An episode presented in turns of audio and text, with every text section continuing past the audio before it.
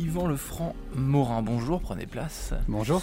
Euh, petit test psychologique d'entrée de jeu. Imaginons que vous entrez dans un bus, bien rempli le bus. Euh, au dernier rang, il reste une place. Il reste deux places dans le bus. Et la deuxième, elle est au tout début du bus, mais elle est inverse au sens de la marche. Sur lequel, quel siège vous vous asseyez? Alors je vais aller tout au fond du, du, car ou du bus parce que je préfère euh, voyager dans le sens de la marche, clairement.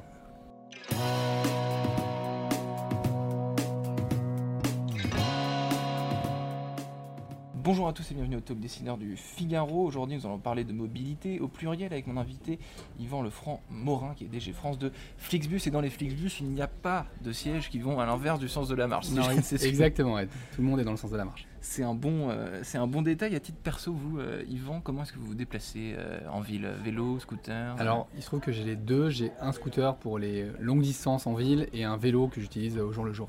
D'accord. Euh, en tout cas, le bus, euh, il est à la mode, bah, en ville évidemment, mais surtout pour les, pour les longues distances. C'est de plus en plus utilisé, a fortiori pendant euh, les grèves là, qui se déroulent actuellement. Ça a changé vous, considérablement là à chaud votre, votre activité. Qu'est-ce que vous avez observé Ouais, on a eu un pic de demande très très fort pendant le mois de décembre. On a mmh. doublé le nombre de passagers transportés en décembre 2019 par rapport à décembre 2018. donc ce qui est vraiment très important. Mmh. néanmoins, à l'échelle de l'année, c'est pas la grève qui a changé drastiquement notre nos chiffres et notre croissance mmh. qui était déjà très forte euh, de façon naturelle. Donc un pic euh, depuis le 5 décembre que vous aviez prévu, j'imagine, et que, que, vous avez réussi à, assumer en termes de, de, de... Alors oui et non. Ce flux de, voyageurs Clairement, on n'a pas pu répondre à l'ensemble de la demande. Il faut imaginer qu'un TGV qui est annulé, c'est 1200 personnes qui ont besoin de se déplacer euh, du ah jour au lendemain.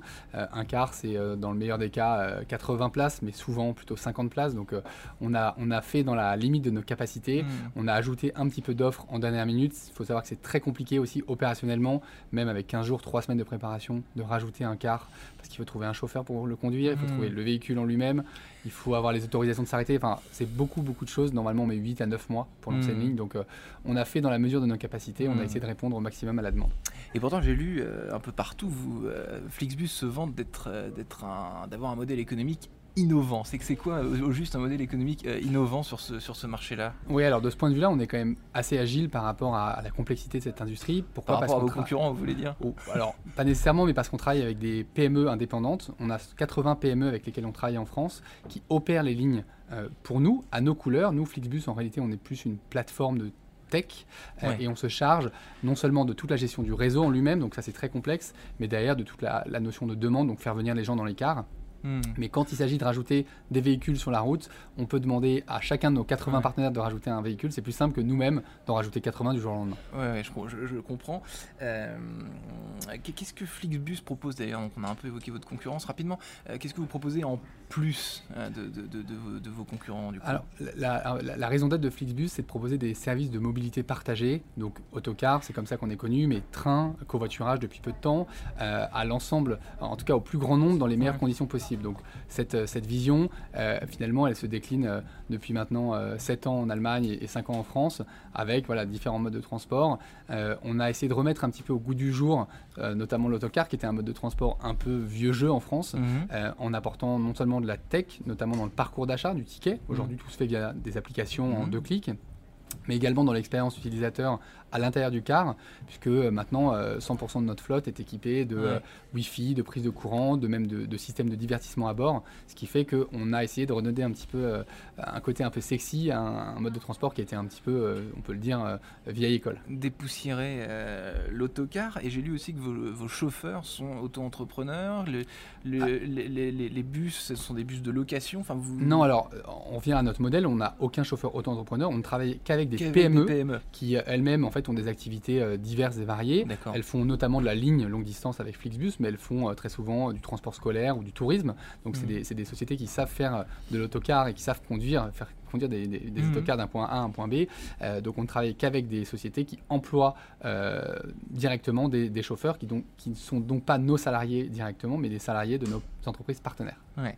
Alors Flix Mobility, donc vous l'avez dit, il y a aussi Flixcar, donc Blablacar, Flixcar, ça, ça, ça, ça, se ressemble, mais en même temps, c'est normal. Le, covoiturage, le covoiturage aujourd'hui, c'est une priorité Alors, de, votre groupe? Ça n'a pas été une priorité puisqu'on a lancé notre premier service de covoiturage en Europe il y a moins d'un mois en France. on s'est vraiment développé tout d'abord sur le, la verticale de l'autocar.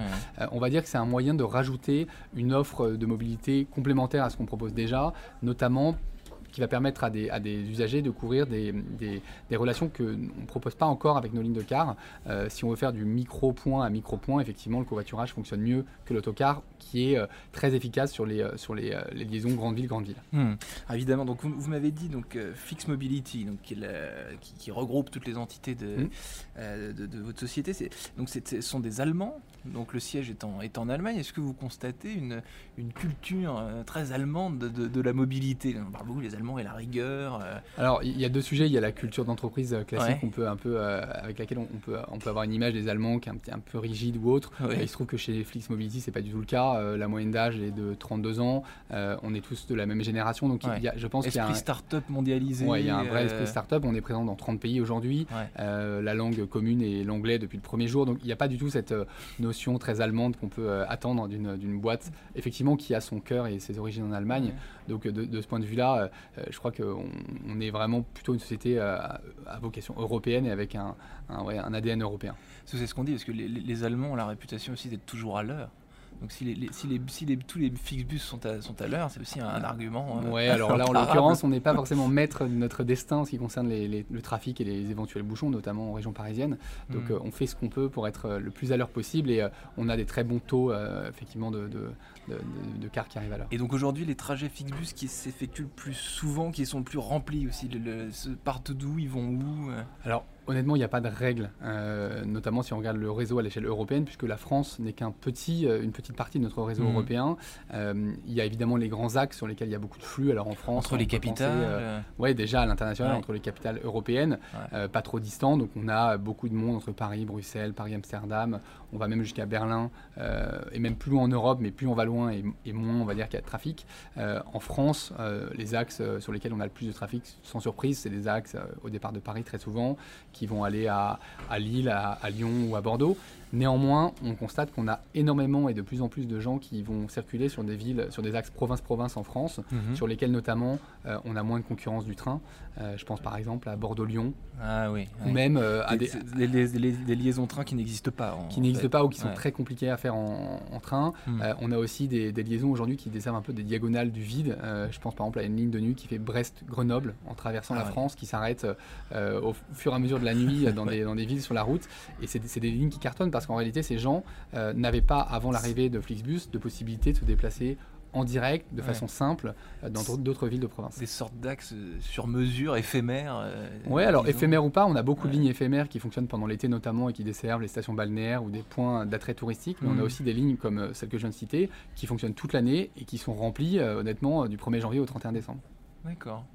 Euh, et, donc, euh, dernière question, euh, Yvan, vous avez travaillé, vous, dans, une autre vie professionnelle, enfin dans un autre secteur, en tout cas, vous avez fait de la banque d'affaires chez Rothschild notamment. C'est un secteur qui vous a pas plu Ouais, j'avais commencé ma carrière dans la banque, mais sans nécessairement avoir une passion pour la banque et le Plutôt conseil. parce que vous saviez pas trop quoi. ouais, exactement. je savais pas trop quoi faire. C'était un peu la voie, on va dire classique.